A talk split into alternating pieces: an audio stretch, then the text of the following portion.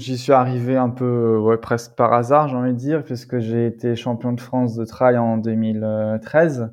Et de là, je savais que je serais qualifié d'office pour les championnats du monde de trail en 2015 et que la course était donc cette fameuse Maxi Race. Donc en 2014, j'ai j'ai décidé de m'y inscrire, déjà pour pour euh, découvrir un peu le format parce que j'étais encore un peu novice dans le trail, découvrir la course, repérer le parcours, etc. Et c'est un peu euh, un peu comme ça que je suis arrivé euh, à Annecy en 2014. Quoi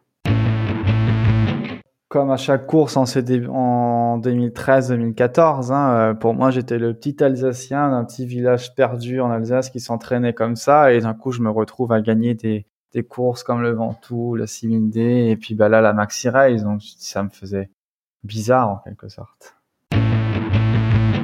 Je sentais qu'il fallait que je tourne cette page de Maxi Race, que je pouvais pas rester sur, euh, sur cette euh, édition 2015 donc j'ai décidé de retourner en 2016, mais euh, ouais, malheureusement, je pensais que j'avais que j'avais tourné en quelque sorte la page, mais une fois arrivé à Annecy, je me suis rendu compte que pas du tout. Donc ça s'est pas du tout passé comme je voulais quoi cette édition 2016. Ce jour-là, j'étais vraiment épuisé quoi, euh, épuisé, sans envie. Enfin, c'était vraiment ouais, ça ça servait à rien ce que je faisais en fait quand c'était ouais le mot plaisir il n'existait pas. Enfin voilà quoi. Autant, autant je suis pas du tout dans l'optique de d'abandonner une course ou quoi que ce soit mais là ce jour-là ça ça servait vraiment à rien quoi. Il y avait il y avait aucun plaisir. J'avais rien à faire. En quelque sorte j'avais même rien à faire là quoi Bonjour à tous je suis Guillaume Lalu et je suis ravi de vous retrouver dans ce nouvel épisode de Course épique pour commencer, un rapide mais très sincère merci à tous pour vos encouragements et vos retours enthousiastes sur les derniers épisodes du podcast. Si vous avez envie de soutenir Course Épique, les trois meilleures choses à faire, vous abonner sur les différentes plateformes de streaming, noter et rédiger un avis sur Apple Podcast, et enfin en parler largement autour de vous sur les réseaux sociaux ou dans la vraie vie. Et n'oubliez pas, pour ne rien manquer des coulisses du podcast, rendez-vous sur notre compte Instagram courseepique.podcast. Pour notre épisode d'aujourd'hui, j'ai le plaisir de recevoir Sébastien Speller. Sébastien, membre du Team Trail Salomon, est un athlète accompli, au parcours et au palmarès sportif tout bonnement étourdissant. Sébastien a notamment fait parler de lui à l'automne dernier, à l'occasion du Munster Trail en Alsace, une course qu'il a survolée à tel point qu'il s'est autorisé un arrêt en pleine course dans un restaurant pour y commander et déguster l'une des spécialités locales. Lorsqu'il s'est arrêté pour faire cette pause, Sébastien disposait de 32 minutes d'avance sur son premier poursuivant. Il en a finalement compté 41 sur la ligne d'arrivée en dépit de cette pause gastronomique. Je vous laisse apprécier par vous-même la performance. Figure incontournable du paysage trail français, Sébastien est un personnage touchant d'humilité, de simplicité et de gentillesse. Il va partager avec nous aujourd'hui ses différentes participations à la Maxi Race, un trail qui plante son décor aux abords du lac d'Annecy. Ces courses l'ont amené à connaître à la fois des grands moments d'euphorie, mais aussi des moments de doute et également de peine, avec le décès de sa grand-mère survenu sur les bords des sentiers de cette Maxi Race où elle était venue l'encourager. Vous l'entendrez, j'ai pris beaucoup de plaisir à échanger avec Sébastien, une personnalité très attachante qui a partagé avec moi, avec beaucoup de cœur, ses courses épiques à l'occasion de ses maxi races. Mais je ne vous en dis pas plus. Sébastien va vous raconter tout ça bien mieux que moi. Bienvenue dans notre nouvel épisode de Course épique, montagne russe au cœur des Alpes. Bienvenue sur Course épique, le podcast running et trail qui vous fait vivre dans chaque épisode une histoire de course inoubliable grâce au témoignage de son invité. Athlète émérite, coureur confirmé ou anonyme passionné, quand la légende d'une course et la destinée d'un coureur se rencontrent, c'est dans Course épique qu'elle se raconte. Course épique, c'est un invité, une course, une histoire hors du commun. Bonne écoute Bonjour Sébastien, je suis ravi de te recevoir dans ce 32e épisode de Course épique. Comment vas-tu? Salut, bah, je te remercie, ça va très bien, je suis content d'être là. Eh bien moi aussi, c'est un plaisir partagé. Avant qu'on s'intéresse plus particulièrement à ton parcours sportif, est-ce que tu pourrais te présenter à nos auditeurs pour ceux qui ne te connaîtraient peut-être pas? Euh, Oui, bien sûr. Alors, je m'appelle euh, Sébastien Speller. J'ai 33 ans depuis euh, quelques jours puisque je suis né le 14 avril 88. Bon anniversaire. Merci. Quelques jours d'intervalle. Ouais, je suis donc alsacien. J'habite bah, à Aubure, un petit village de montagne en Alsace. Et, et, puis voilà, après je fais de la course à pied depuis l'âge de 6 ans, bref quoi. Justement, est-ce que tu pourrais nous parler de ta relation au sport lorsque tu étais enfant puis ado? Quel était ton sport de prédilection quand tu as démarré dans tes plus jeunes années? Est-ce que ça a été tout de suite la course à pied? Euh, Oui, ouais, j'ai tout de suite fait de la course à pied. Euh, j'ai fait d'autres sports, j'ai fait un peu de basket, la natation, euh, des choses, ah, enfin un peu scolaire, on va dire. Mais c'est vrai que j'ai tout de suite été dans la course à pied parce qu'en fait, quand j'avais un, un président de club d'athlétisme dans, dans mon petit village alsacien et qui nous emmenait après l'école courir, tout ça, tout ça. Et c'est comme ça que je suis arrivé à la course à pied. Est-ce que c'était un choix de cœur ou est-ce que tu, tu, pratiquais ça parce que c'était une, une, activité parmi d'autres ou est-ce que déjà tu sentais une affinité particulière avec la course à pied? Non, disons que dans notre village c'était presque un peu une tradition de courir en fin de compte. Hein. Il y avait une course euh, de village. Euh, puis comme dit, il y avait ce, ce gars, Jean-Henri de Saint-Hilaire, qui était très influent dans la course à pied à l'époque. Enfin, et puis du coup, bah un peu une bonne partie de l'école courait, donc c'était un peu euh, presque normal de courir, j'ai envie de dire, à cette époque-là. Est-ce que tu peux nous dire à quel âge tu as commencé à pratiquer tes premières compétitions? Euh, Est-ce que est-ce que c'est venu assez tôt? Tout de suite en, à l'âge de 6 ans. Ma première course était en 1994. D'accord. Ces tentatives de compétition étaient couronnées de succès? C'est vrai que bon, en plus ouais, c'est vrai que ça, m'a assez un peu motivé aussi dans dans le sport, c'est que j'ai eu la chance de de gagner assez rapidement, euh, ouais presque tout de suite quoi. Ouais, donc euh, quand quand t'es quand t'es enfant, c'est vrai que que gagner ça t'aide à, à aimer ce que tu fais, ça c'est sûr. Tu as ensuite, euh, un peu plus tardivement et en, raison de ton, de ton, activité de maître chien, évolué sur une discipline qui est peut-être un peu moins connue, euh, qui s'appelle le, canicross. Est-ce que tu peux nous en donner les, grands principes et peut-être nous parler euh, des formats de compétition Ça se court sur quelle distance? C'est un format assez court, je crois. Est-ce que tu peux nous, nous en parler et puis nous raconter ce qui t'a amené à ça, puisque je pense que les, chiens jouent une place assez importante dans ta vie? Ouais, alors c'est vrai qu'en fait j'ai grandi avec des chiens en quelque sorte, hein. j'ai toujours eu des chiens dans la famille.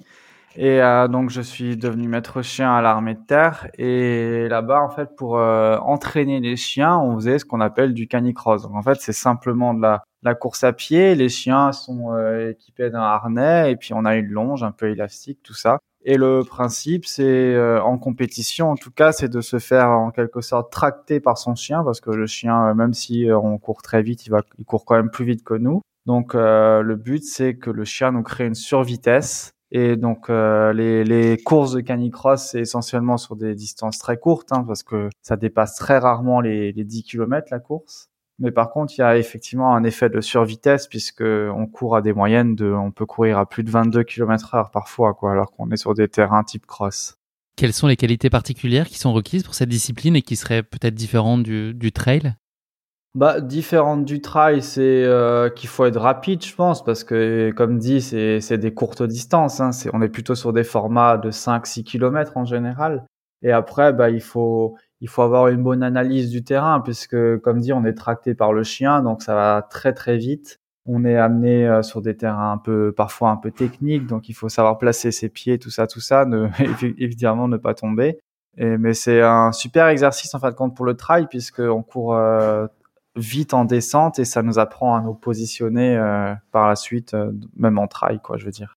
J'ai ma petite idée de la réponse, mais est-ce que tu peux nous parler peut-être de la, complicité avec le chien? Est-ce qu'on pourrait imaginer que euh, sur une course, tu, découvres un chien ou que tu changes de chien ou est-ce qu'il y a vraiment aussi un, niveau de connaissance et de, complicité qui fait que vous opérez bien et que c'est un vrai binôme et que les chiens sont pas remplaçables de façon aléatoire, que c'est vraiment un lien et c'est une course que vous réussissez à deux finalement? Bah, c'est ça en fait, oui, c'est c'est un sport qui se fait à deux en fait compte et moi c'est ce que j'adorais dans le dans le canicross, c'est que je voyais mon chien se donner à à 1000% pour moi quoi. Et il y a évidemment une complicité qui se crée et puis aussi un, un lien pendant les courses. Admettons mon chien, je savais exactement ce qu'il fallait lui dire, quand fallait lui dire par rapport à des directions, etc. Enfin voilà. Et c'est des c'est des moments un peu uniques qu'on vit malgré tout parce que bon c'est vrai que les gens qui connaissent pas les animaux pour un chien bah c'est un chien et je peux le comprendre mais quand, quand tu vis des, des choses comme ça on, on est au-delà quand même de, du simple fait euh, humain animal quoi on vit vraiment un truc avec son chien est-ce que c'est une discipline qui te manque aujourd'hui dans sa dimension compétition en tout cas? Non, dans la dimension compétition, non. Je pense que j'ai fait le tour. J'ai été euh, de mémoire euh, quatre fois champion de France, trois fois champion d'Europe, et puis j'ai j'ai terminé sur le titre de champion du monde en 2011. Donc euh, voilà, je pense que j'ai fait le tour du canicross. Et puis euh, après, je, je, continue à en faire théoriquement euh, chez moi à l'entraînement, mais je cours avec mon chien tout le temps. Mais voilà, c'est c'est une autre chose maintenant. Je, je préfère passer à autre chose. Tu as un palmarès étourdissant, c'est pour ne citer que quelques-unes de tes références. Tu viens de nous le dire, tu es multiple champion de France, d'Europe et du monde de canicross. Tu as été champion de France de trail long en 2013, vainqueur du Lavarado Ultra Trail en 2013, multiple vainqueur de la 6000D ou encore des Templiers en 2017 et 2018. Bref, la liste est encore très longue et sacrément impressionnante. Hormis la Maxi Race que nous allons très largement évoquer dans cet épisode, est-ce que tu pourrais nous parler d'un ou deux moments vraiment charnières dans ta vie sportive jusqu'ici? Peut-être une course, euh, une rencontre, un moment qui a fait basculer ta vie de sportif ou peut-être même ta vie en général dans une autre euh, dimension? Ouais, bah, j'ai eu la chance de... C'est vrai qu'on a eu la chance d'avoir beaucoup de souvenirs en course à pied. Après, un moment, je parle souvent de ma première grosse course en trail, qui est le Lavaredo, parce que ça a été, euh, ça a été une, presque une découverte. Je m'en souviens, je suis arrivé là-bas, euh, je connaissais presque rien au trail encore. Et euh, ouais, j'ai gagné ce, ce, ce, quand même un gros événement. Enfin voilà, c'était vraiment un super souvenir avec l'ambiance italienne. Mais après, je pense que le trail, ça doit changer euh, des choses au cours de ta vie, c'est ta carrière euh, dans l'ensemble qui te change, hein, parce que le trail t'apprend énormément de choses sur toi avec euh, avec les courses, même avec les entraînements au quotidien. Donc là, tout de suite comme ça, j'ai pas une course vraiment à donner, mais est-ce que tu sens qu'il y en a une qui a changé quand même le regard bah, au sein du milieu du trail? Est-ce qu'il y a une course qui a quand même t'a fait quand même basculer franchir un cap et qui t'a révélé plus largement? Bah, je pense ouais les deux victoires aux Templiers, ça c'est parce que les Templiers, ça reste les Templiers quand même. C'est vraiment une épreuve euh, à part ou même la North Face Challenge à San Francisco. Voilà, un Français qui va gagner aux États-Unis, c'est toujours quelque chose quoi. Et est-ce qu'il y a des, des personnes de ton entourage, des gens dont tu as pu croiser euh, la route, je sais pas, des team managers, euh, des, des coachs ou peut-être des, des, personnes qui sont pas tout à fait directement connectées au monde du trail, qui ont aussi joué un rôle vraiment important dans, dans ton développement et l'avancée de ta carrière? Bah oui, il y a évidemment cela, je pense tout de suite c'est à mon entraîneur, quoi, hein, Julien Rancon. Euh, il est bon, il est dans le monde de la course à pied, même si on n'est pas tout à fait sur les mêmes formats, mais c'est sûr qu'il me suit maintenant. Ça fait, on est sur la neuvième année qu'il me suit, donc maintenant, voilà, on a passé, ça fait quelques années qu'on a passé le statut de entraîneur et puis entraîné, quoi. Là, on est vraiment devenus des amis, on a tout, on a une confiance euh, mutuelle, mais voilà. Et ça, c'est vraiment une relation qui s'est créée grâce à grâce à la course à pied. Et est-ce que tu as aujourd'hui un format de course de prédilection? Euh, bah, Aujourd'hui, là maintenant, je suis un peu axé sur les formats de 80 km, euh, ce qu'on dit en trail euh, format roulant, quoi. C'est entre 2000 et 3000 mètres de dénivelé. Ça, c'est vraiment des formats que j'apprécie à l'heure actuelle. Mais après, après, bon, je suis assez ouvert parce que dans mes préparations au cours de l'année, j'aime bien un peu varier, varier les préparations, quoi. J'ai pas envie de me focaliser sur un seul type de préparation. Mais c'est sûr que cette année, si je devais en choisir une, c'est vraiment un 80 avec euh, ouais, 2500, 3000 mètres de dénivelé. Quoi. Hormis ces critères-là de distance et dénivelé, quels sont tes principaux critères pour choisir les courses auxquelles tu vas participer? Est-ce que tu aimes bien aller découvrir chaque année des nouvelles courses en imaginant qu'on n'ait pas de contraintes comme aujourd'hui Mais est-ce que c'est l'idée d'y aller avec euh, le team Salomon? Qu'est-ce qui guide aujourd'hui tes, tes choix? Est-ce que c'est des montées en puissance euh, avec un gros objectif final dans l'année et tu construis tout ton plan autour de cet objectif final? Comment est-ce que tu construis finalement et tu choisis tes courses? Oui, il y a un peu de tout en fait. Hein. Pour moi, déjà, le trail, c'est euh, aussi un peu un voyage. Donc, c'est clair que pour moi, si je peux, si je peux choisir une course qui me permet de découvrir un nouvel endroit, voire même un nouveau pays, c'est, c'est encore mieux. Et après, bah, il y a évidemment le côté, euh, quand on est dans le team Salomon, il faut évidemment quand même gagner des, des grosses courses. Donc, il y a aussi le côté un peu euh, de l'événement, quoi. Et après, bah oui, ça peut se construire par rapport à des, à des gros objectifs. J'en fais plusieurs dans l'année des, des courses, mais des gros objectifs, j'en fais deux ou trois maximum dans l'année. Donc c'est vrai que ma saison est construite par rapport à ça.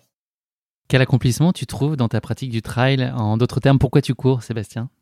Oh, bah pour moi, c'est assez naturel de courir. Hein. Comme dit, euh, j'ai commencé à l'âge de 6 ans, j'ai couru toute ma vie. Euh, je sais pas, c'est c'est presque devenu normal. Mais après, quand je fais des des pauses en hiver et que je reprends, c'est en fait quand courir, c'est un peu une liberté pour moi. Tu imagines un jour une vie sans trail? Est-ce que c'est quelque chose que tu acceptes, une idée que tu acceptes dans des dans le futur en tout cas? Est-ce que c'est tu te projettes oui, dans ça? bah, Il faut il faut bien s'imaginer qu'un jour il y aura une fin, ça c'est sûr. Mais après, je pense que voilà, je suis aussi conscient que le sport à mon niveau, c'est pas forcément du sport santé non plus. Donc euh, donc voilà, je continuerai le sport, c'est sûr. Pourquoi pas d'autres sports hein. En fait, j'aime bien le sport en général. Hein. Donc pourquoi pas même faire du vélo ou des trucs. Hein, voilà, mais je continuerai à faire du sport, ça c'est sûr. J'ai eu le plaisir de recevoir quelques épisodes plus tôt Jean-Michel Fort-Vincent pour un, échange vraiment captivant. Est-ce que tu peux nous parler aujourd'hui du team Salomon qui t'entoure et, de ce que t'apporte l'équipe au quotidien peut-être et, plus globalement dans la préparation de, de tes différents objectifs? Comment s'opère votre collaboration? Oui, avec le team Salomon, je suis depuis 2018 maintenant. Alors euh, c'est ouais, j'étais assez surpris de ce team parce qu'en fait, ils sont très très à l'écoute de leurs athlètes quoi. Ça c'est ce qui est intéressant avec Salomon en fait, c'est qu'on peut on peut leur demander des choses, on peut leur demander des produits, pour, on peut leur parler des chaussures, enfin voilà. Et puis je trouve qu'aussi c'est pas des teams, euh, j'ai envie de dire des teams de boucher quoi. Hein. On nous demande pas de courir tous les week-ends, gagner des grosses courses, machin, machin quoi. C'est euh, respect sur votre propre ouais, gestion. Ouais, c'est très, c'est très dans le respect de la personne en fait compte, puisque Jean-Michel il te demande de faire deux à trois gros objectifs dans l'année quoi, et euh, pas quatre quoi. Hein. Donc euh, là-dessus, je trouve que c'est vraiment, c'est vraiment bien parce qu'on se sent respecté en tant que, en tant qu'humain quoi, et on n'est pas juste un, un gars qui doit gagner des courses et puis le jour où ça va plus, t'es remplacé quoi.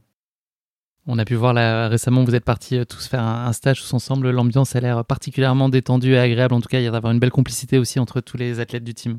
Bah, c'est ça, ouais. Ils créent des événements. Là, cette année, bah, on est allé aux îles Canaries, effectivement. L'année dernière, on a fait la grande traversée Salomon. On était toute une semaine en van ensemble. Enfin voilà. Et en plus, Salomon, ils ont quand même cette particularité, je trouve, de prendre des athlètes de tout format et bien différents. Donc, en fait, compte. Euh, on peut que bien s'entendre parce que chacun partage son expérience et puis on n'est pas tellement concurrent que ça puisqu'on est sur des formats différents. Enfin voilà. Ouais, c'est vraiment une bonne entente et c'est, c'est vraiment chouette quoi. Et pour avoir interviewé un certain nombre des, membres du team, euh, bah, je trouve qu'il y a aussi beaucoup d'humilité chez chacun de vous. C'est, c'est aussi euh, très agréable et je pense que ça contribue aussi, je pense, au fait que vous performiez bien, que vous fonctionnez bien ensemble. C'est aussi, je pense, euh, votre mm. humilité et votre grande sagesse et votre recul un peu sur votre position. Je trouve que c'est vraiment très agréable en tout cas euh, de, de voir des athlètes. C'est aussi très inspirant pour, euh, je pense que vous incarnez comme, euh, comme valeur en tout cas. Voilà, c'est mon petit, ma petite perception et ma digression perso, mais voilà, je, trouve que c'est important de, de, te le dire en tout cas. le moment est venu de se regarder dans le miroir. Sébastien, est-ce que tu pourrais nous parler de ce que tu considères être tes points forts, mais éventuellement tes points d'amélioration, qu'ils soient d'ordre physique ou mental? Est-ce qu'il y a des choses sur lesquelles tu vois encore du chemin à parcourir? Oh ben moi mes points forts, mes points faibles, je pense que tout le monde les connaît plus ou moins dans en tout cas mes, mes concurrents quoi. Hein. Mes points forts c'est sans aucun doute euh, ma, ma vitesse sur les formats, enfin sur les parties roulantes ou en tout cas tenir un rythme fort longtemps quoi. Et après ben, mes faiblesses c'est sans aucun doute euh, les parcours très techniques et puis euh, vraiment très montagneux quoi. Après je pense que ça c'est c'est difficile, je pourrais l'améliorer parce que voilà, j'ai quand même un profil euh, très léger, machin, machin. Donc, je suis censé courir vite en montée. Mais après, j'habite en Alsace. Chez moi, il n'y a pas un dénivelé euh, très fort. Il n'y a pas beaucoup de technique, de technicité non plus. Voilà, il faudra aller dans les dans des endroits un peu plus alpins. Mais pour l'instant, comme dit, ça, ça, pourrait être un plus évidemment. Mais par rapport au format que je fais, c'est pas non plus essentiel. Donc, c'est pas un souci. Et puis, tu es trop bien en Alsace. T'as pas envie de déménager pour aller t'installer dans les Alpes Oh, pour... non, là, absolument pas, non. et d'un point de vue mental, est-ce qu'il y a des choses que tu, enfin, comment tu te t'auto-apprécies? Est-ce que tu penses que tu as un mental à toute épreuve ou peut-être friable dans certaines circonstances? Ouais, c'est difficile à dire. Hein. Euh, c'est, il y a un peu de tout. Parfois, tu as l'impression que, ouais, qu'effectivement, tu es entre guillemets imbattable, même si c'est pas vraiment le mot, mais je trouve pas vraiment le mot que je veux dire. Et euh, parfois, bah ouais, parfois t'es fatigué, t'es vulnérable, enfin, ou t'as pas de confiance en soi. C'est ça dépend les journées. Je pense que je suis un humain comme tout le monde. Hein. C'est tout le monde a des, des hauts et des bas. Est-ce que tu peux nous parler de la place que tient la course à pied dans ton quotidien et de la façon dont tu fais coexister bah, ta propre carrière, tes entraînements avec ton métier de coach sportif dont on n'a pas encore parlé? Comment est-ce que tu fais vivre tout ça? Comment ça s'organise? Bah ouais, justement, je suis coach sportif dans la vie aussi, donc c'est vrai que pour moi le travail, ça, oui, ça, ça a beaucoup de place dans ma vie, hein, effectivement. Hein, je, je me réveille, je m'entraîne le matin, je fais mes coachings dans la journée, enfin voilà. Tu fais des podcasts à l'heure du déj. voilà, ouais. Non, mais c'est vrai que voilà. Mais après, euh, en vrai, moi, je fais ce que j'aime, donc c'est c'est pas c'est pas grave. Hein. c'est pas vraiment un travail. C'est chance. Voilà, c'est plutôt une chance en vrai. Hein. Ça me dérange pas. Hein. Si on dit que dans 10 ans, je suis encore comme ça, moi, ça me va très bien. Mm. Je te le souhaite. Euh, merci beaucoup Sébastien pour cette introduction. On va passer désormais à notre séquence de la basket chinoise, un format de portrait chinois, version sportive qui permet de continuer à mieux te connaître. La première question de cette basket chinoise, si tu étais un personnage fictif, qui serais-tu? Euh, Un personnage fictif, fictif comme ça. Bah, je sais pas, en Alsace, à un moment, on me, on me surnommait euh, Speedy Gonzalez, alors ouais, pourquoi pas. Parce qu'après, comme ça. Tu cours pas avec un chapeau pourtant Non, contre, j'ai pas de chapeau, non. Mais bon, après, c'est une question ouais, un peu délicate. on comprend assez bien pourquoi ils t'ont donné ce surnom. Et si tu étais un animal, euh, lequel serait-il? Oh, il y a un animal qui m'a toujours fasciné, mais justement, qui vit en Alsace, c'est le lynx, quoi. C'est un peu un animal qui m'a toujours euh, fasciné. D'accord, il y a des lynx en Alsace, je savais pas. Ouais, il y en a encore quelques-uns, ouais, ouais. ouais. D'accord. Et enfin, est-ce qu'il y a un sportif ou une sportive qui suscite une certaine forme d'admiration chez toi? Oh, ouais, pour moi, c'est Raphaël Nadal, sans hésiter. Pour, euh, pour sa durée, euh, sans toujours sa hargne. Enfin, voilà, c'est quelqu'un que, voilà. Tu penses que Roland Garros, c'est encore pour lui cette année? Oui. Ouais, ouais. ouais J'espère aussi. C'était une très très belle tenue à Monte Carlo. Là, je sais pas si tu as suivi. Oui, euh, oui, j'ai suivi. Euh, plutôt stylé. En tout cas, moi, j'ai trouvé ça assez, euh, assez intéressant. En tout cas, ça suscitait pas mal de débats sur les réseaux sociaux notamment. Mais ouais, ouais. c'est un super sûr. champion. Ouais. C'est sûr. Et pour le coup, un mental incroyable. Bah, c'est ça, ouais. Mm. Merci beaucoup Sébastien. Le moment est venu de parler plus particulièrement de ta course épique, la Maxi Race. Pour présenter cette Maxi Race en quelques mots, la course se tient du côté d'Annecy, joyau de la nature célèbre pour son lac et ses montagnes. C'est une station touristique de renommée internationale et une ville où il fait bon vivre grâce à son environnement immédiat qui est très propice au sport outdoor en général et puis au trail en particulier. Dans ce contexte, il n'est pas étonnant que la Maxi Race se joue chaque année à guichet fermé avec plus de 7500 participants répartis sur les 10 courses proposées. Cette course de 82 km et 5000 mètres de D+, permet ainsi à ses participants de faire le tour du lac d'Annecy par les montagnes et de traverser différents massifs, Semnoz, Tournette ou encore Montverrier, qui offrent des points de vue uniques sur le lac et ses différentes facettes. Avec un départ en milieu de nuit le samedi, il est possible de vivre le lever du soleil au sommet du Semnoz, avec une vue à 360 degrés sur le lac, mais également sur le Mont Blanc, un souvenir que j'imagine volontiers inoubliable. L'édition 2014 de cette Maxi Race revêt une dimension particulière, à la fois parce qu'elle met en jeu une place pour les championnats du monde de trail prévus l'année suivante, et également car elle se trouve que ces championnats du monde 2015 ont lieu sur ce même parcours de la Maxi Race. C'est donc l'occasion rêvée de se tester en conditions réelles à un an de l'événement. Voilà pour les premiers éléments de présentation de cette course à proximité du lac d'Annecy, qu'il faut bien l'admettre et c'est particulièrement approprié ici, donne l'eau à la bouche. Avant que tu ne partages avec nous le récit de ta course épique, Sébastien, l'heure est venue de te frotter à notre terrible rubrique La question qui pique de course épique, une question gentiment piège que je pose à chacun de mes invités. On a eu l'occasion de le dire, donc la Maxi Race, elle plante son décor autour du majestueux lac d'Annecy, sujet de notre question qui pique d'aujourd'hui. Voilà ma question pour toi, Sébastien. Chaque année depuis 2015, Serge Alexandre, un habitant de la ville, vient enfouir au mois de juillet quelque chose au fond du lac d'Annecy avant de venir le récupérer au printemps suivant. Saurais-tu me dire de quoi il s'agit? Non, là, j'en ai absolument aucune idée. Eh bien, je vais te donner la réponse. Figure-toi que Serge Alexandre est caviste de profession et il Ah. immerge chaque année depuis 6 ans des centaines de bouteilles de vin au fond du lac d'Annecy, du blanc, du rouge. Il y en a pour tous les goûts. La raison d'une telle opération est avant tout gustative car selon lui, le lac magnifie les bons vins et la différence entre les vins immergés et ceux conservés en cave est énorme selon lui. Les bouteilles reposent ainsi pendant près d'un an au fond du lac. Au printemps de l'année suivante, le caviste les sort des eaux claires du lac et les propose aux enchères lors d'une vente dont les bénéfices sont reversés à une association caritative. Donc il fait ça aussi pour la bonne cause, c'est plutôt, euh, plutôt sympa. Et donc voilà, il a tout prévu puisque Serge Alexandre conserve aussi en cave un exemplaire de chaque bouteille immergée afin de procéder un an plus tard à une comparaison entre les deux modes de conservation. Mhm. Donc voilà, je tiens quand même à prévenir les petits malins qui nous écoutent et qui sont déjà en train de sortir leur kit de plongée sous-marine du placard pour partir à la recherche de ce précieux trésor. Des- ces centaines de bouteilles sont immergées par 22 mètres de fond et sont stockées dans des caisses cadenassées, donc ça risque de compliquer pas mal votre tâche si vous avez envie d'aller euh, tenter euh, d'aller braquer euh, ces, ces- ces centaines de bouteilles de vin. Voilà Sébastien, c'en est fini de notre question qui pique et qui Ouais. picole même euh, pour, pour l'occasion. Euh, le moment est venu cette fois de plonger avec toi dans ta course épique à l'occasion de ta Maxi Race 2014 et on va avoir la chance que tu nous racontes aussi euh, les, les trois éditions suivantes. Pour commencer, est-ce que tu peux nous dire comment s'est présenté à toi l'opportunité de participer à cette édition 2014 de la Maxi Race? Est-ce que c'est une course à laquelle tu envisageais de prendre part depuis longtemps? Euh, oui, enfin, alors bon, j'y suis arrivé un peu, ouais, presque par hasard, j'ai envie de dire, puisque j'ai été champion de France de trail en 2013. Et de là, je savais que je serais qualifié d'office pour les championnats du monde de trail en 2015 et que la course était donc cette fameuse Maxi Race. Donc en 2014, j'ai décidé de m'y inscrire, déjà pour pour euh, découvrir un peu le format parce que j'étais encore un peu novice dans le trail, découvrir la course, repérer le parcours, etc. Et c'est un peu euh, un peu comme ça que je suis arrivé euh, à Annecy en 2014. Quoi. Donc plutôt dans une logique de repérage et de montée en puissance sur, sur les, de telles distances? Oui, c'était carrément ça, oui, parce qu'effectivement, la course était qualificative pour les championnats du monde en 2015, mais moi, j'avais pas, j'avais pas ce stress-là, puisque j'avais déjà mon ticket pour l'équipe de France. Et euh, ouais, comme dit, moi, je suis un peu arrivé là-bas, euh, pas en reculons, mais vraiment en mode, euh, mode, c'est une découverte de la course, quoi, rien de plus. Avec le Lavaredo Ultra Trail, euh, cette Maxi Race, elle marque aussi pour toi le passage vers des formats de course plus longs que ceux que tu avais connus jusqu'alors. Est-ce que tu as le souvenir d'avoir mis en œuvre une préparation spécifique pour cette Maxi Race? Est-ce qu'il y a certains aspects sur lesquels tu as mis plus l'emphase et que tu as plus travaillé spécifiquement pour ce format-là? Oui, évidemment, j'avais travaillé les, les, longues montées, puisque le, la Maxi Race, c'est quatre longues montées. Hein. C'est un peu la particularité de cette course. Hein. C'est quatre montées, quatre descentes en gros. Il y a très peu de plats, mais voilà.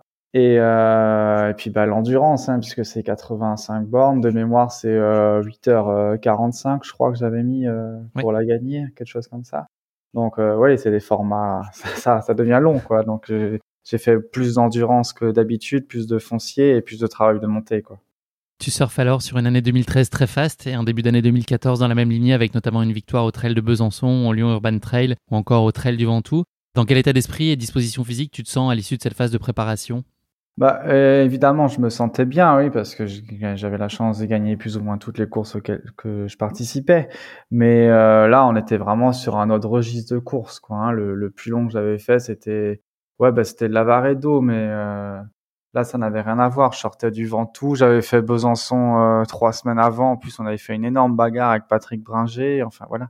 Donc, c'était, euh, j'avais la forme, mais l'inconnu, l'inconnu de ce format-là, quoi. Est-ce que tu es arrivé longtemps à l'avance euh, à Annecy ou est-ce que tu as eu l'envie ou la possibilité d'aller repérer certains segments du parcours ou c'est pas trop dans tes habitudes? Non, c'est pas du tout dans mes habitudes et puis euh, c'était une époque où je travaillais encore euh, dans une entreprise donc j'étais libéré le que le où j'avais peut-être pris mon vendredi mais ça s'arrêtait à ça quoi. Je suis arrivé le, la veille quoi, la veille de la course. Avec quelles ambitions tu te présentes sur la course? Est-ce que tu joues la gagne quand même ou est-ce que tu viens avant tout pour vivre une grande expérience et faire au mieux sans nécessairement viser euh, les toutes, toutes premières places? Non, non, je, je visais vraiment euh, l'expérience, quoi, l'expérience de la course, quoi. J'étais là pour euh, pour découvrir la course. Après, voilà, je savais que j'avais la forme, je connaissais les les personnes qui étaient là, je sais que je les avais déjà battues, mais après, euh, voilà, c'est chaque course est différente, etc. Donc moi, j'étais plutôt là, vraiment, véritablement sans dans pression. De... Ouais, sans pression, ouais. Tu viens de l'évoquer, la start list, elle est particulièrement relevée cette année-là. Est-ce qu'il y a quand même des concurrents que tu regardes plus particulièrement et dont tu te méfies un peu plus? Bon après, ouais, bon, moi je connaissais pas plus que ça, je découvrais encore un peu, mais bon, évidemment, il y avait le, le champion, pour moi, voilà, c'était le champion du monde de trail à cette époque-là. Ricky il y avait Lightfoot. Oui. Ricky Lightfoot, ou alors évidemment, il y avait Xavier Thévenard qui avait gagné l'UTMB l'année d'avant, il y avait Fabien Antolinos et son expérience, euh, Patrick Bringer aussi, pareil. En plus, c'est c'était des gens-là qui, qui venaient pour euh, la qualification en équipe de France, donc forcément ils étaient ils étaient là pour gagner quoi, par rapport à moi qui c'était pas dans, dans ce registre. C'était plus dans une logique d'observation. Oui. oui, voilà. Et est-ce que tu avais défini une stratégie de course particulière? Est-ce que tu t'étais déjà fait un petit schéma sur comment gérer cette course? Alors là, comme dit, oui, je m'étais parti dans l'optique de pas surveiller les concurrents, quoi. C'était vraiment faire ma propre course. C'est pour ça que je suis parti à mon rythme. Tout le monde est parti à l'avant et et je pense que c'est même ça qui m'a permis de gagner cette, la course cette année-là, quoi. C'est d'avoir géré la course du début à la fin. Comment est-ce que ça se passe la nuit qui précède le départ? Tu t'es comment dans ce genre de circonstances d'avant-course Est-ce que tu as un sommeil apaisé ou au contraire plutôt chahuté? Est-ce que ça, ton cerveau mouline ou tu très zen et très détendu? Bah ouais, étonnamment. Enfin ouais, le fait est que que j'étais là un peu comme ça. J'ai bien dormi. Bon après il y a le départ de la Maxi c'est très tôt le matin, donc ça reste quoi qu'il en soit des petites nuits. Mais malgré tout, ouais, j'avais j'avais bien dormi. En plus ouais, comme dit, j'étais arrivé la veille, donc on était encore un peu. J'avais la, la, la, le voyage en voiture, j'avais euh, j'avais mon travail qui me fatiguait, donc c'était des périodes où les week-ends je dormais bien quoi en général. Est-ce qu'il y a une chose que tu appréhendes particulièrement avant de prendre le départ? Bon, pour moi, l'appréhension, c'était la distance, hein, euh, la distance et puis le, le dénivelé qui, pour moi, euh, était, enfin, ça reste un dénivelé important pour moi, quoi. Ça y est, nous sommes au beau milieu de la nuit du 31 mai 2014 avec un petit départ à, à 3 heures du matin, si je dis pas de bêtises. Donc effectivement, euh, très très matinal. Ouais. Le moment est venu de t'élancer sur les 85 km de cette maxi race. Est-ce que tu peux nous parler des premiers kilomètres de la course et puis du, du rythme que tu décides d'adopter en ce début de course? Oui, donc euh, ouais, c'est ça. On part à la frontale. Euh, des petits yeux, quoi. Mais après, bon, le, le, départ est sympa puisqu'on traverse Annecy, donc bon, forcément, on part déjà un, un peu vite parce que voilà, c'est tout plat au bord du lac. Et après, bon, bah, dès, que, ça commence à monter, moi, comme dit, là, j'étais vraiment en mode, euh, il faut faire ton truc à toi, quoi. Il faut pas se mettre dans un faux rythme, rien. Alors, je me suis tout de suite calé à mon rythme et puis j'ai pas bougé, quoi. Donc, je suis arrivé en haut du Semnoz avec euh, trois ou quatre minutes de retard, mais c'était, c'était pas grave. C'est comme ça que ma course, elle a démarré, en tout cas. Donc, ce que tu nous disais tout à l'heure, tu t'as franchi un petit peu du démarrage plus rapide des autres concurrents. Toi, tu as vraiment décidé d'y aller à ta main, quoi. Ouais, ah ouais, totalement, ouais. Est-ce que tu es adepte de ces sessions nocturnes ou est-ce que c'est un exercice que tu ne goûtes pas particulièrement? Est-ce que ça change des choses pour toi? Est-ce que tu, tu, gères ça de la même façon qu'une course en pleine journée? Non, c'est vrai que courir de nuit, c'est pas ce que je préfère le plus, même si maintenant, à l'heure d'aujourd'hui, les, les, frontales ont énormément évolué, mais c'est vrai que je préfère toujours, euh, enfin, j'ai toujours un peu hâte d'être le, d'être le jour, quoi. Tu arrives en haut du Semnose, donc qui est au kilomètre 19, et tu surplombes alors la vallée. Est-ce que tu peux nous parler du moment de grâce que tu vis et du décor qui s'offre à toi à ce moment-là? Bah, c'est vrai qu'arrive au moment du Semnose, euh, il y a le il y a le lever du soleil. Donc là, au Semnose, t'as une vue juste incroyable, quoi. Hein. Tu vois toute la chaîne des Alpes presque. Euh, le ouais, enfin, c'était vraiment magnifique. Je me souviens d'un ciel orangé, c'était assez incroyable. Ça, On peut imaginer que le départ est prévu exprès pour vous permettre de vivre ce moment-là, en tout cas pour ceux qui sont en tête de course, de vivre ce, lever de soleil. Ouais, je pense que c'est beau pour quasiment tout le monde, hein, parce que nous, on est vraiment au début du lever de soleil, donc derrière, voilà, mais c'est ouais, c'est vraiment, vraiment quelque chose de beau là-haut. Tu nous l'as dit, tu marques la pause à ce premier ravitaillement au Semnose et compte alors 3 minutes de retard sur la tête de course. Ton rythme suscite alors quelques interrogations de la part des gens qui sont présents autour de toi? Ouais, c'est vrai que ouais, il y a pas mal de gens qui m'ont demandé ouais, ça va Seb et tout euh, parce que les gens étaient surpris que j'étais que j'étais loin derrière en quelque sorte. Et en plus au ravitaillement, j'ai vraiment pris mon temps et tout euh, je me suis arrêté euh, au moins ouais, presque deux minutes à ce ravitaillement. Alors que d'habitude en, en, en l'avant des courses, c'est quoi? C'est une vingtaine de secondes, quelque chose comme ça. Là, les gens, ouais, ils s'inquiétaient presque. Je dis, mais non, ça va, ça va, pas de souci. Toi, tu restais serein et confiant sur ton plan de marche, enfin, sur ce que tu avais décidé de tenir comme, euh, comme philosophie? Ouais, totalement. Ouais, ouais. Après, c'est vrai, quand on m'a dit que je, je sais plus combien, 3 ou 4 minutes de retard, ça m'avait même surpris, je m'en souviens. Mais bon, voilà, ça m'avait pas, ça m'avait pas affolé plus que ça, quoi. Tu repars de Semnoz et te lances dans une belle descente, suivie d'une montée, puis d'une nouvelle descente, puis d'un passage plat avant d'arriver à Doussard, au kilomètre 45. Là, on vient de faire un, bloc de 25 km en une phrase, mais bon, c'est beaucoup d'heures de course. Euh, tu contrôles assez bien les écarts avec la tête de course à ce moment-là, ça a tendance à se stabiliser? Ouais, c'est ça. Ouais, à part... Bah, en fait, à partir du Semnoz, euh, l'écart s'est arrêté, quoi. Après, c'est vrai que bon, je suis assez bon descendeur sur ce genre de, de, de circuit où c'est pas trop, pas trop raide, pas trop technique, tout ça. Donc ouais, là, l'écart c'est vraiment stabilisé. Dans la deuxième montée, euh, je, je, crois même j'ai tout doucement commencé à revenir. Euh, ouais, c'était ouais une, une, partie. Tu gères ta course toujours. Ouais, c'est ça. Je cherche même pas à revenir sur la tête de course. Hein. Je continuais mon ma course et puis voilà quoi. On en a pas parlé, mais quelles sont les conditions météo sur la course ce jour-là? Bon, il y avait un peu de tout. Il y avait parfois du soleil, mais euh, parfois du brouillard, presque de la petite pluie. Mais après, c'était une température assez froide, quoi. C'était ouais, dans les, entre 5 et 10 degrés maximum. Quoi. Tu te situes alors aux environs de la 8 place et l'heure de vérité approche à compter de ce 45e kilomètre à Doussard. Tu vas d'ailleurs annoncer à ton entourage que la course allait véritablement commencer pour toi à ce moment-là. Est-ce que tu es serein sur la fin de course qui s'annonce ou est-ce que tu es dans l'incertitude quant à la gestion de ta course et au choix à faire pour la suite? Bah là, au milieu de course, je me sentais encore vraiment bien, quoi. J'avais pas de soucis, j'étais pas pas fatigué plus que ça. Et euh, c'est vrai que le, dans le troisième col, je me sentais vraiment vraiment en forme, enfin, surtout sur le, la première partie du troisième col, puisque il est entre guillemets roulant. Donc euh, là, je pense que je suis vraiment bien monté, et là, j'ai commencé à reprendre euh, mes concurrents, quoi. Donc oui, c'est ça, tu décides de, de, de lancer euh, la machine et, d'accélérer le pas, et donc tu rattrapes Xavier Thévenard et Clément Petitjean, je crois, qui sont au début du col suivant. Ouais, ouais, il y avait aussi Julien. Le premier que j'ai rattrapé, c'était Julien Chaurier, je crois. Et ouais, après, ouais, c'est ça, Clément Petitjean, Xavier Thévenard, et après, je voyais euh, encore deux. Enfin, à chaque fois, je, voyais tous mes concurrents, donc après, ça, forcément, là, tu rentres un peu dans ta tête, dans une autre euh, optique de course, quoi. Tu revois la tête de, de course, euh, même si t'es là. un impact pour toi, ça te réengage dans une nouvelle dynamique? Bah, c'est ça, parce que. De, à portée de chaussures? Bah c'est ça, parce que même si tu viens là pour découvrir, une fois que tu vois tous tes concurrents et que tu sais que là c'est la tête de course, bah ouais, dans ta, dans ta tête ça change forcément. Tu continues donc sur ta formidable lancée après avoir dépassé euh, notamment Xavier, Clément et, Julien. Et tu rattrapes la tête de course au 50e kilomètre. Là, tu te sens pousser des ailes, tout, tout va bien et tu, et tu planes sur la course?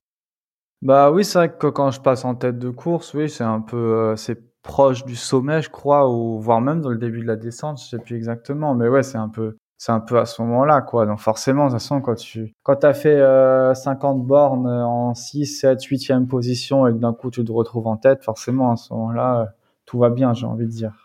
Tu te retrouves donc euh, leader à environ 25 km de la course. Euh, dans quelle disposition tu es à ce moment-là? Est-ce que tu tiens absolument à faire le trou très rapidement, à continuer de marquer ton empreinte euh, la course, ou est-ce que tu étais plutôt toujours dans une logique de gestion assez prudente et notamment de la longue descente qui te mène au dernier ravito? Euh, ouais, ben j'étais plutôt encore dans l'optique du coup de, vite faire des écarts, etc., etc. Quoi. Moi, c'est bête à dire, mais à cette époque-là, j'étais encore jeune dans le trail, des Bringers, des Antolinos, tout ça, c'était des gens qui me voilà que, que j'admirais en quelque sorte. Donc pour moi, je devais pas forcément être devant eux. Donc je voulais tout de suite creuser un énorme trou, etc. Quoi. Donc j'étais descendu très très vite, je m'en souviens, pour jusqu'au dernier ravitaillement, quoi, pour vraiment creuser un écart. Tu t'élances ensuite donc de ce dernier ravitaillement en direction de l'ultime col de la course. Ton état d'euphorie des précédents kilomètres laisse cette fois la place à un sentiment de doute. Qu'est-ce qui se passe? Qu'est-ce que tu redoutes euh, à ce moment-là dans cette phase d'ascension? Euh, ouais, c'est vrai que là, bah, arrivé au dernier ravitaillement, bah là, ouais, t'as, je sais plus combien, mais je crois que t'as 71 km dans les jambes, euh, quelque chose comme ça. Et il y a encore ce, ce dernier col qui est quasiment le, le plus dur, hein, donc euh, parce que tu fais quasiment un, presque un KV, pas tout à fait, mais presque un KV en tout cas. Donc euh, là, tu, là j'étais, et là je commençais à être vraiment fatigué, donc j'ai eu, j'ai eu des doutes parce que les gens me disaient ouais c'est bon, Sabi va gagner. Il y a, il y a de ça 20 bornes, il était huitième, maintenant il est en tête. J'avais déjà, j'avais déjà un, peu d'avance en plus. Et moi là, j'étais fatigué, j'étais fatigué quoi. Hein. Pour moi, c'est des formats que j'avais pas l'habitude de faire. Et là, je tombe sur euh, mon ancien manager Olivier Guy, qui il me dit allez Seb et tout, c'est pour tout le monde pareil. Il m'a vraiment, il avait vraiment trouvé les mots en quelques secondes là pour me remotiver. Et ce, cette montée, je l'ai fait au mental, quoi, tout simplement et tu vas avoir finalement une appréciation assez biaisée, plutôt pessimiste finalement de ton rythme dans cette ultime montée, puisque toi dans ta tête tu dis que tu, marches et que c'est pas forcément un, rythme normal. Est-ce que ça peut s'expliquer au fait que tu es finalement assez peu de repères sur ces formats de, enfin à ce, niveau-là de kilométrage dans une course?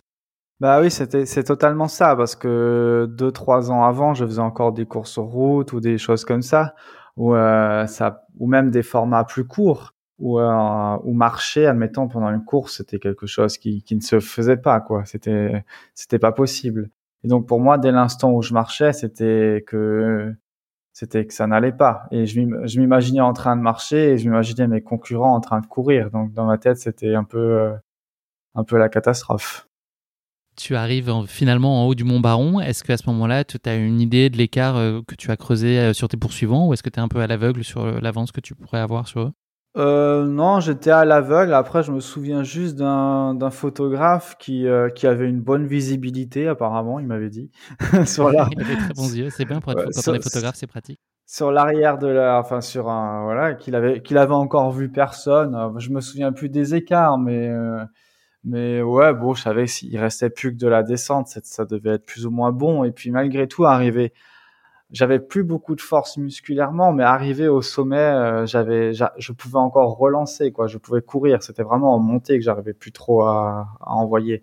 Mais en, en descente, j'étais encore bien. Donc là, je savais que c'était, c'était quand même plutôt pas mal. Puis quand tu commences à entendre, entendre le speaker et compagnie, après, il y a plus grand chose qui t'arrête quand tu es en tête d'une course.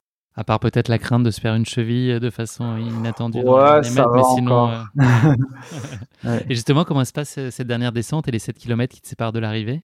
Bah au début j'étais un peu surpris parce que euh, la dernière descente c'est le, le, kilomètre vertical de la de la maxi race donc euh, quand tu as presque 80 km dans les jambes et que tu fais le début de cette descente dans des grosses pierres et très raides autant dire que tes jambes elles sont enfin tes quadriceps sont pas très contents mais euh, après, ça va beaucoup mieux. Tu es dans des petits singles, c'est assez sympa. Et puis après, tu commences à voir, euh, tu commences à voir le lac, tu commences à voir Annecy. Euh, comme dit, tu vois l'arrivée un peu. Donc après, c'est c'est vraiment. tu voles. Ouais, voilà, en quelque sorte, tu voles, ouais, c'est clair. Autant qu'on puisse voler après avoir 85 km dans les ça, Tu conclus cette maxi race après 8h45 et 26 secondes de course, pour être précis, à une magistrale première place, et ce d'autant plus que le plateau était particulièrement relevé cette année-là, on l'a dit. Qu'est-ce que tu ressens au moment de franchir la ligne d'arrivée? Oh bah un peu comme euh, comme à chaque course en, en 2013-2014. Hein, euh, pour moi, j'étais le petit Alsacien d'un petit village perdu en Alsace qui s'entraînait comme ça, et d'un coup, je me retrouve à gagner des, des courses comme le Ventoux, la 6000D, et puis bah là la Maxi Race. Donc ça me faisait bizarre en quelque sorte. Qu'est-ce que je fais là? Ouais, bah, presque ça, totalement. Hein. Ouais. Dans quel état de fatigue tu es à l'issue de la course? Bah, as pu faire 100 mètres de plus ou tu en avais encore un tout petit peu sur le pied bien bah, C'est toujours pareil. Tu, quand tu arrives dans Annecy, tu as l'impression que tu es en super forme. Quoi, hein. C'est ouais, c'est un peu pareil à chaque arrivée. C'est rare une arrivée où tu te dis là, je suis vraiment. Enfin, je sais pas, quand tu arrives vraiment en tête avec de l'avance, en général, tu as toujours l'impression que tu pourrais continuer. Mais après, bon, je pense que si on disait vraiment qu'il y a un col en plus, tu serais quand même vite calmé. Est-ce que c'est quand même une surprise pour toi de performer aussi bien, euh, bah, notamment enfin, tout ce que tu évoquais euh, de toi, tu t'attendais pas de toute façon au petit Alsacien à performer sur, sur un tel format de, de course, une course aussi emblématique? Compte tenu de tes ambitions qui étaient assez modérées, est-ce que c'est aussi une surprise de, réussir à gagner une première place alors que toi tu venais plutôt euh, pour observer? Bah oui, c'était totalement une surprise. Hein. En plus, c'était une année, comme dit, je faisais je, je, variais vachement. J'avais commencé par des cross-country. Après, euh, ouais, c'est ça, j'étais devenu champion d'Alsace de cross cette année-là. Après, euh, j'ai fait le, le Mont Ventoux, donc euh, c'est un format totalement différent. Je crois que j'ai fait le Lyon Urban Trail, donc un, un, trail urbain en ville. Et là, je me retrouve à Annecy à faire 85 bornes. Donc ouais, c'était c'était toujours étonnant pour moi de pouvoir varier comme ça et de gagner sur des formats tellement différents, quoi. Qu'est-ce que cette course, elle t'a appris sur toi? Est-ce qu'elle a changé des choses dans peut-être ta confiance, tes capacités, euh, ta, gestion? Enfin, est-ce qu'elle est qu'elle a eu un, impact particulier sur toi? Bon, disons un peu comme chaque course, mais évidemment, les grosses courses, ça t'apprend plus de choses, principalement sur euh, la gestion de l'alimentation et de l'hydratation, parce que c'est vraiment là sur des, c'est vraiment important sur ce sur ce type de format, et puis même un petit peu effectivement sur euh, sur la gestion, comme euh, c'est un peu sur la Maxi Race 2014 que j'ai appris que effectivement marcher c'est pas forcément une catastrophe quoi.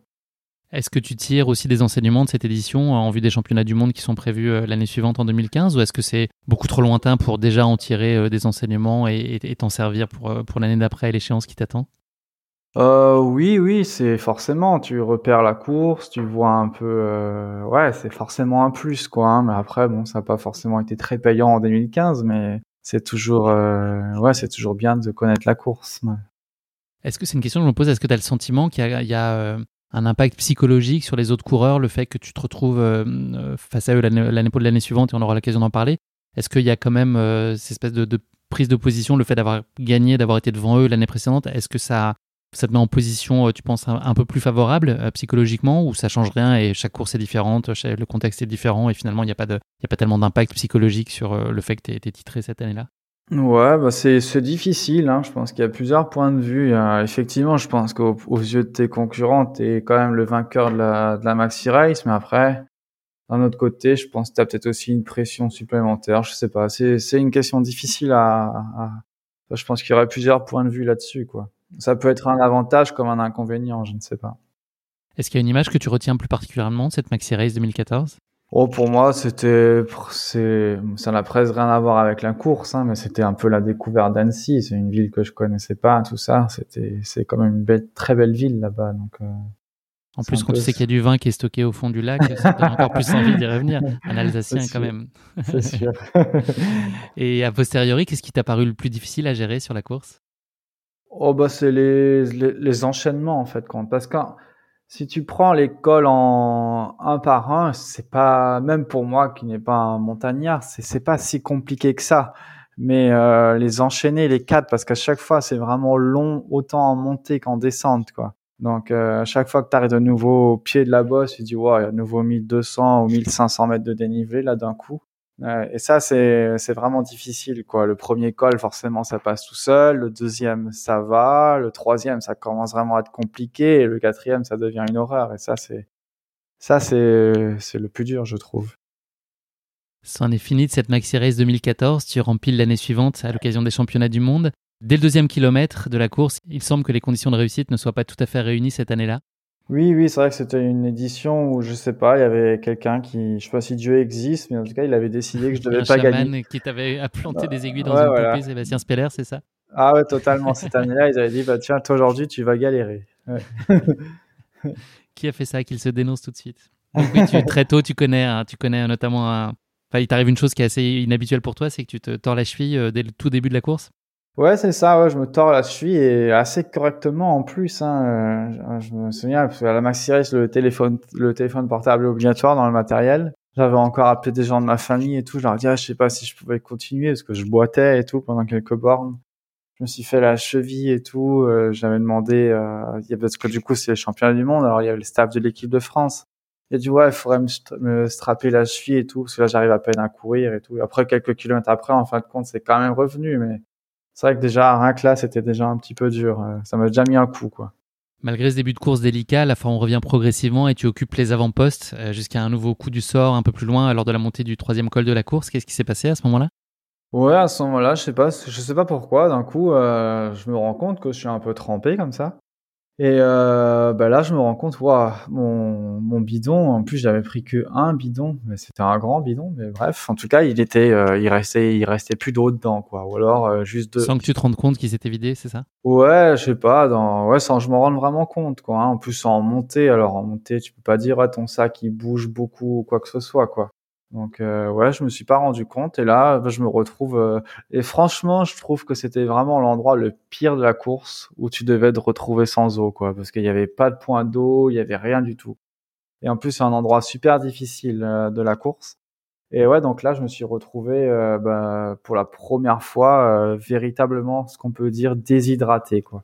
Et donc malgré tout, tu arrives à, à rallier un point d'eau un peu plus tard, mais le mal était fait. En gros, il n'y avait pas de, de retour en arrière possible. Tu étais déjà trop en difficulté. C'est ça, ouais, c'est un peu la leçon qu'on peut en- que je peux en tirer de cette course-là, c'est que ouais, là, là, le mal était fait et je pouvais faire ce que je voulais. Je suis arrivé au point d'eau, j'ai dû boire euh, un litre euh, d'un coup, quoi. J'ai re-rempli mon bidon, tout ça, mais C'était irréversible déjà. Ouais, c'était trop tard en fait quand mon, mon corps il avait il avait dérivé en quelque sorte. Donc là, tu prends la décision d'abandonner. Tu dis que tu peux plus aller plus loin et au dernier avito, tu, tu rends les armes, c'est ça? Euh, ouais, c'est ça. J'arrive au dernier avito, je sais pas comment d'ailleurs. Après, bon, c'était c'était en France, championnat du monde. Alors il y avait beaucoup de monde. Beaucoup. Je repars du ravito malgré tout, mais là je fais encore un kilomètre en, en slalomant à moitié. Ben, Franchement, j'étais vraiment pas bien. Et je fais encore un kilomètre ou deux et après c'est vrai que là j'avais arrêté parce que c'était c'était plus possible. Je je je sais pas comment je serais arrivé en haut. non. Sur le chemin du retour, tu apprends alors une terrible et très douloureuse nouvelle concernant ta grand-mère qui était venue t'encourager sur la course.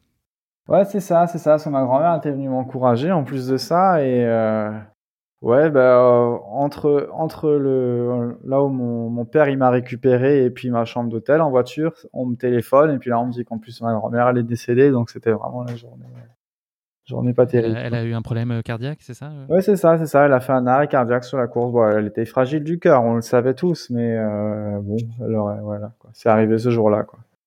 Et tu peux compter, enfin, t'es entouré à ce moment-là, donc t'as tes proches. euh, tu viens de parler de ton père qui est, qui est à côté de toi dans ce moment-là.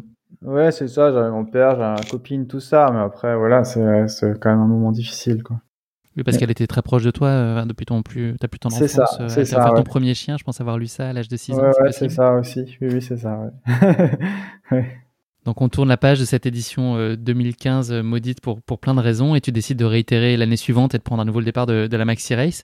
Est-ce que tu penses alors que tu as suffisamment encaissé les épreuves que tu as rencontrées l'année précédente? Bah en fait, c'était un peu l'idée, c'est que je voulais absolument euh, que cette max, il f- il f- je, je sentais qu'il fallait que je tourne cette page de Maxi Race, que je pouvais pas rester sur euh, sur cette euh, édition 2015. Donc j'ai décidé de retourner en 2016, mais euh, ouais, malheureusement, je pensais que j'avais que j'avais tourné en quelque sorte la page. Mais une fois arrivé à Annecy, je me suis rendu compte que pas du tout, donc ça s'est pas du tout passé comme je voulais, quoi, cette édition 2016. Tu dors quasiment pas les quelques heures avant le départ, c'est impossible de trouver le sommeil? Ouais, c'est ça. En fait, j'ai même pas dormi du tout. Je m'en souviens encore euh, très bien. Je voyais mon portable. Je me suis, au milieu de la nuit, je dis bon ben voilà, dans une heure, tu dois être sur le départ de la, de la course. T'as toujours pas dormi. Enfin, c'était assez. euh, Ça partait mal. ça partait très mal, oui. Je suis arrivé sur la ligne de départ. J'en avais ma tête de fatigue déjà. Donc quand tu quand t'as ça en général, pour une course comme la Maxi Race, c'est pas bon quoi. Mm. Tu vis donc cette course un peu à côté de tes chaussures et t'es jamais réellement dans le coup et tu jettes l'éponge au kilomètre 68 à Menton-Saint-Bernard. Qu'est-ce qui a fini de te convaincre que tu pouvais plus continuer? Bah sincèrement ce jour-là j'étais vraiment épuisé quoi. Euh, épuisé, sans envie. Enfin c'était vraiment ouais ça, ça servait à rien ce que je faisais en fait quand. C'était ouais le mot plaisir il n'existait pas. Enfin voilà quoi. Autant, autant je suis pas du tout dans l'optique de d'abandonner une course ou quoi que ce soit mais là ce jour-là ça, ça servait vraiment à rien quoi il y avait il y avait aucun plaisir ça n'a pas été particulièrement douloureux d'abandonner? Enfin c'était la fatalité non franchement sincèrement c'est même la première et la seule fois où j'étais content de me dire bah voilà on arrête et puis on rentre quoi. Parce que là j'avais rien à faire. En quelque sorte j'avais même rien à faire là quoi. Tu renoues à nouveau avec la Maxi Race l'année suivante, en 2017. Est-ce que c'est pour vaincre la malédiction des deux précédentes éditions et, renouer avec la victoire ou c'est simplement parce que c'est aussi une course euh, que tu aimes intrinsèquement et pour laquelle tu as un fort attachement?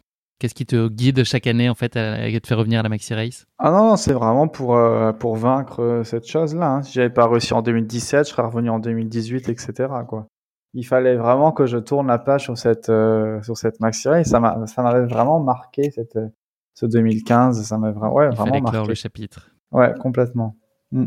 Est-ce que tu te sens particulièrement affûté pour cette nouvelle édition ou est-ce que tu as encore des, bah, une certaine forme de doute et de crainte euh, par rapport à ce que tu avais vécu euh, l'année précédente? Est-ce que ça plane encore au-dessus de toi ou tu es euh, beaucoup plus Non, là, je pense que même mon, même mon entraîneur et mon entourage avaient compris que cette Maxi Race, là, il fallait que, que je passe dessus. Donc là, j'avais vraiment mis toutes les chances de mon côté, quoi. Justement, pour une des premières fois, j'étais parti, euh, j'étais parti 15 jours dans les Alpes et tout, m'entraîner. J'avais fait énormément de volume, enfin tout, quoi. J'étais entraîné en altitude. Enfin là, je me sentais vraiment prêt, quoi. Et puis même, j'avais même peur qu'il me, enfin, je m'étais même préparé à ce qui m'arrive un peu le même, le même coup qu'en 2016, mentalement, tout ça. Donc j'étais préparé mentalement à ça, quoi, par rapport à 2016 où je suis arrivé un peu les mains dans les poches. Là, j'étais vraiment préparé au pire et du coup, ça s'est très bien passé, quoi. Oui, ça a été payant puisque tu vis une course assez idéale et tu maîtrises pleinement ton sujet en t'emparant de la tête de course dès le cinquième kilomètre. C'est une position que tu as, as tenue euh, très très longtemps. Tu t'es quand même fait un petit coup de chaud malgré tout euh, et tu as connu euh, une grosse hypo, c'est ça?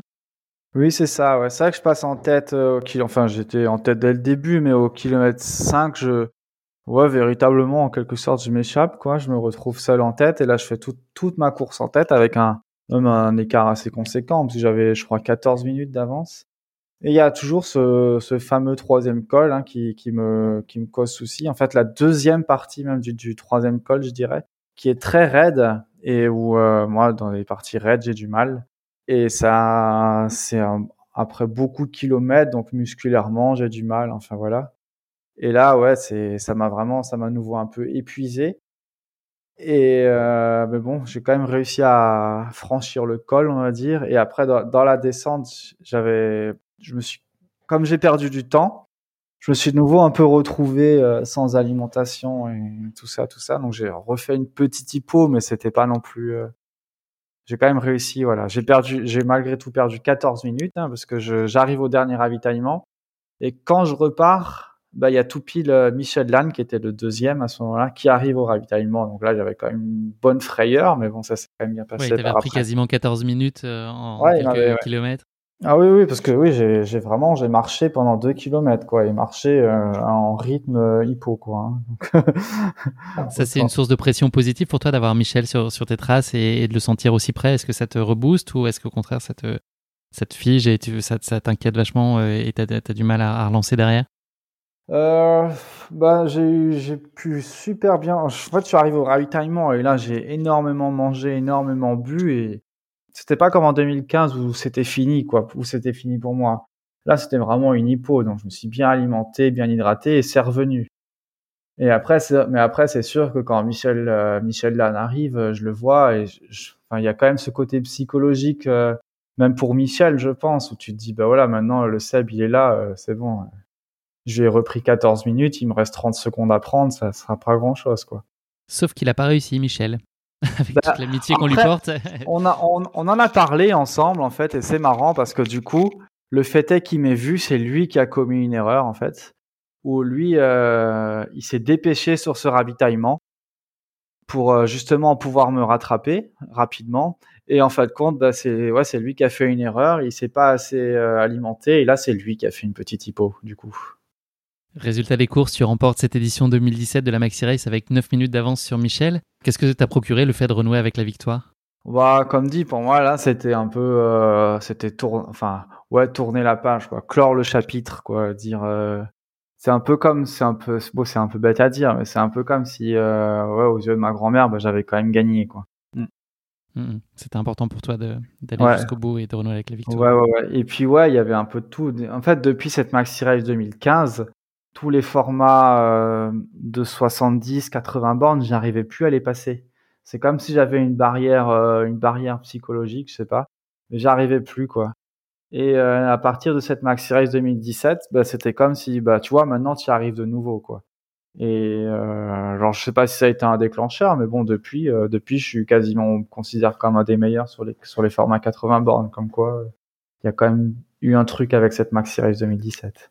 Est-ce que tu prévois d'écrire de nouveaux chapitres sur cette maxi race ou, pour toi là c'est voilà tu as fait ce qu'il fallait et l'histoire euh, s'est conclue?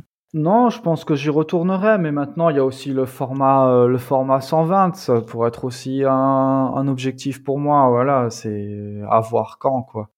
Je sais que bah, bon, pour cette année, j'ai même hésité à la reprogrammer cette année, mais bon, avec le contexte actuel, c'est un peu délicat, mais c'est quasiment certain que je referai la maxi race après juste voir quel format quoi. Merci beaucoup Sébastien pour ce récit passionnant et ces performances absolument remarquables et très fortes en émotion à l'occasion de ces quatre maxi races. On va parler maintenant un peu de ton avenir. Est-ce que tu as un calendrier de course qui est établi pour 2021, même si on sait que c'est très compliqué aujourd'hui de pouvoir euh, avoir des perspectives?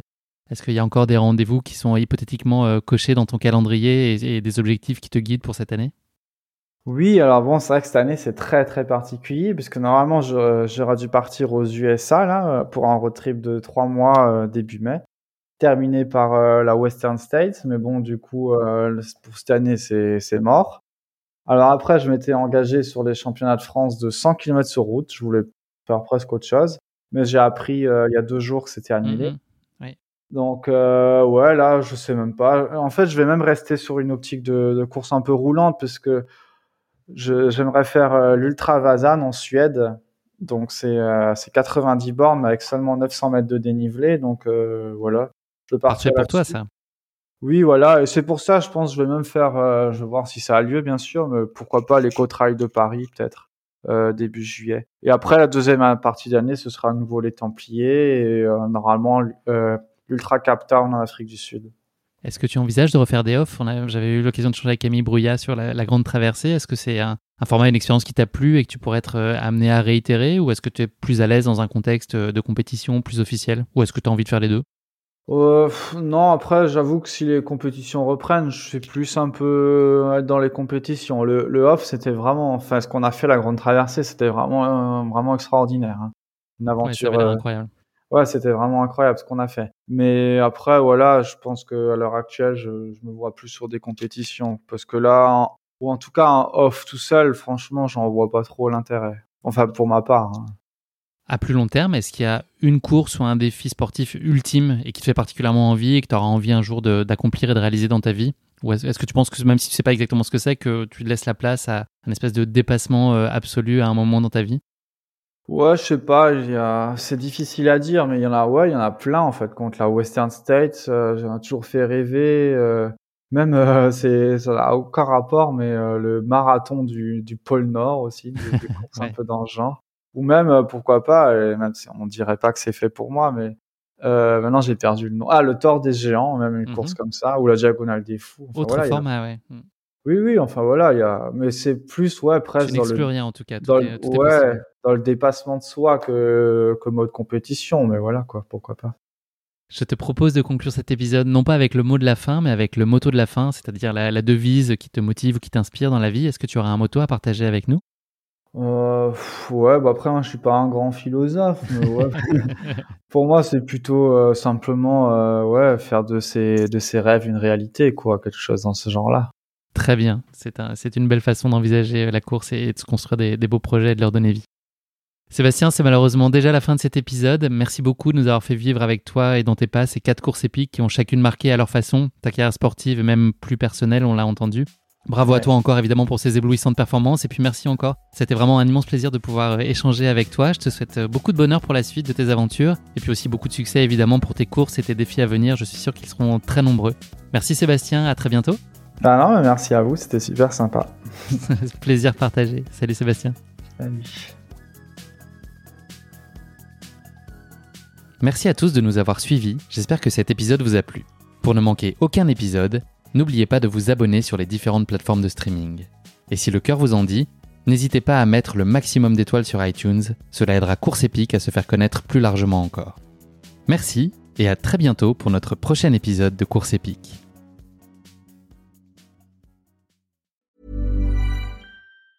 Ever catch yourself eating the same flavorless dinner three days in a row? Dreaming of something better? Well, HelloFresh is your guilt-free dream come true, baby. It's me, Kiki Palmer. Let's wake up those taste buds with hot, juicy pecan-crusted chicken or garlic butter shrimp scampi. Mm. Hello Fresh. Stop dreaming of all the delicious possibilities and dig in at HelloFresh.com. Let's get this dinner party started.